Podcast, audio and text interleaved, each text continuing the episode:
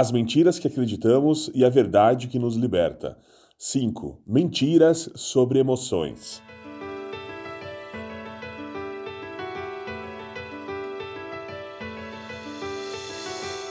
Muito se fala hoje que o segredo do sucesso é controlar suas emoções.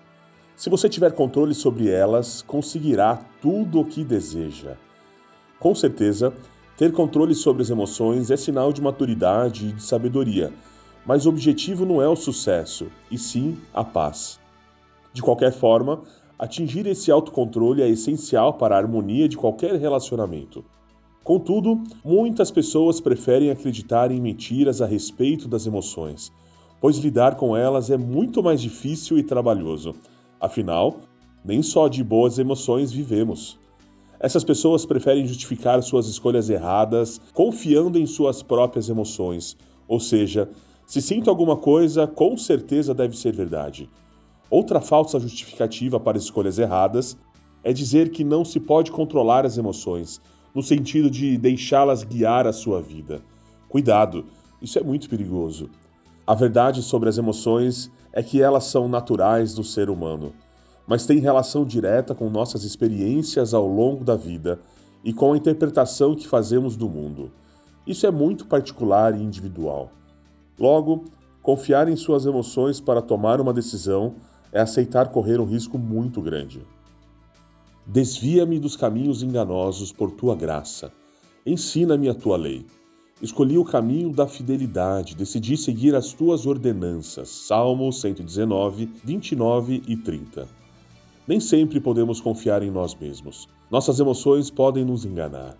Esse versículo nos mostra que a base para fazermos escolhas corretas deve ser a lei de Deus, ou seja, as ordenanças que ele deixou para nós em Sua palavra. O coração é mais enganoso que qualquer outra coisa e sua doença é incurável. Quem é capaz de compreendê-lo? Eu sou o Senhor que sonda o coração e examina a mente, para recompensar a cada um de acordo com a sua conduta, de acordo com as suas obras. Jeremias, capítulo 17, verso 9 e verso 10.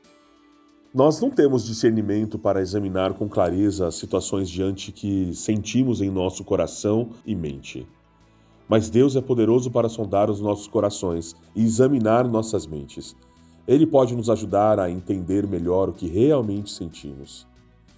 Assim, eu digo a vocês, e no Senhor insisto, que não vivam mais como os gentios, que vivem na inutilidade dos seus pensamentos. Eles estão obscurecidos no entendimento e separados da vida de Deus por causa da ignorância em que estão, devido ao endurecimento do seu coração. Tendo perdido toda a sensibilidade, eles se entregaram à depravação, cometendo toda a avidez, toda a espécie de impureza. Todavia, não foi isso que vocês aprenderam de Cristo. De fato, vocês ouviram falar dele e nele foram ensinados de acordo com a verdade que está em Jesus. Quanto à antiga maneira de viver, vocês foram ensinados a despir-se do velho homem, que se corrompe por desejos enganosos, a serem renovados no modo de pensar e a revestir-se do novo homem, criado para ser semelhante a Deus em justiça e em santidade provenientes da verdade. Efésios capítulo 4, do verso 17 ao 24. Temos a oportunidade de não sermos mais controlados pelas nossas emoções. Tudo começa com a escolha de obedecer às ordens de Cristo, despindo-se do velho homem e revestindo-se do novo homem renovando o nosso modo de pensar. Essa verdade nos liberta de sermos controlados pelas nossas próprias emoções.